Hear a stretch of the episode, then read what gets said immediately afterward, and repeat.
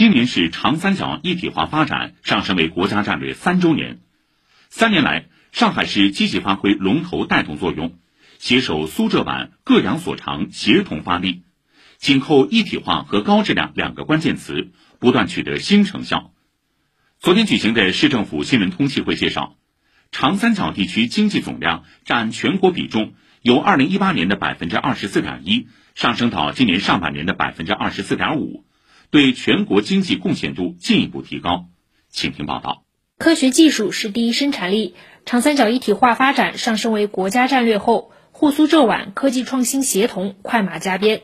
二零一八年以来，长三角协同创新指数提高了百分之二十二点四。指数提升的背后是资源的开放共享。目前，长三角科技资源共享服务平台。已经集聚了重大科学装置二十二个，大型科学仪器超过了三万六千台套，提高了科学仪器利用效率，降低了企业研发成本。去年长三角承担的国家重点研发计划中，区域协同攻关的项目数和金额占比均超过了百分之八十三。市科委副主任陆敏说：“开放也带来了更多的成果转化。三年来，跨区域的专利转移量。”增长超过一倍，论文合作数量提高了百分之五十。二零二零年，三省一市相互间的技术合同输出达到了一万四千余项，技术交易金额达到了五百四十四亿元。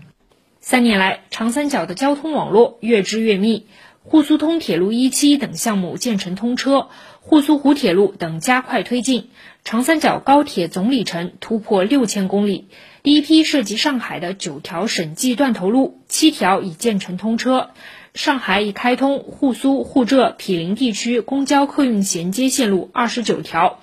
结合长三角一体化示范区的国土空间规划，城际铁路还将规划新增沪苏嘉线，连接示范区内青浦吴江嘉善两区一线与虹桥地区，实现重要功能节点三十分钟可达。市交通委总工程师李俊豪介绍，金山至平湖铁路嘉闵线北延伸也在加快开展前期方案研究。金山至平湖的铁路是我们已有的金山铁路的延伸，将为上海与杭州湾北岸地区的这个联系呢提供一条新的通道。嘉闵线现在正在研究进一步的北延伸，到了我们嘉定以后，还要向太仓方向延伸，作为上海和江苏之间的跨省的。市域铁路，这将会重塑上海、太仓两地之间的时空距离。民生领域，长三角在全国率先开展区域异地门诊医疗费用直接结算工作，目前已经实现全域互联互通。截至今年九月底，长三角异地门诊直接结算超五百九十三万人次，涉及医疗费用十五点五亿元，一百一十九个政务服务事项已经实现在四十一个城市跨省通办。开通五百六十七个专窗办理点，身份证、驾驶证、行驶证等三十类高频电子证照共享互认。